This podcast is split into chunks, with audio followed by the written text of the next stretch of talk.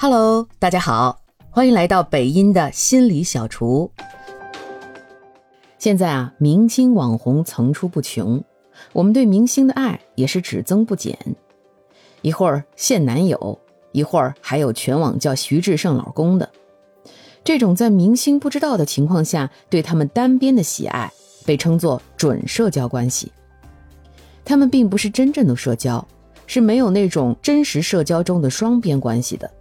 但是又让我们感到可以与我们喜欢的明星在虚拟的世界里产生连接，而且偶尔也会得到明星的回复，我们会感到鼓舞和支持。就像《狂飙》里边大火的高启强啊，经常在微博上和粉丝互动，许多人等着二十四小时看他的回复。哈，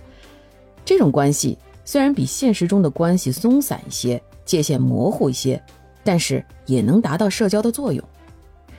曾经有家长来问过我，说孩子特别喜欢追星，成天只想着呃去粉这个粉那个的，问是不是这种不健康啊？这种关系在心理学上啊，大部分情况下都是健康的，只要孩子在追星的过程中得到的是积极的正能量，比如获得鼓舞、找到身份认同，甚至让原来不社交的孩子可以开始有信心的和他人社交，那么就是健康的。但是如果这种追星出现了以下情况，比如只追星，对现实世界的其他关系都不在意，比如只想着明星而对自己的家人朋友视而不见，或者开始不参与其他任何现实世界的活动，并时常感到孤独，甚至开始被明星的各种意见束缚而失去了自己的意见，比如只要是这个明星带的货就不计成本的买。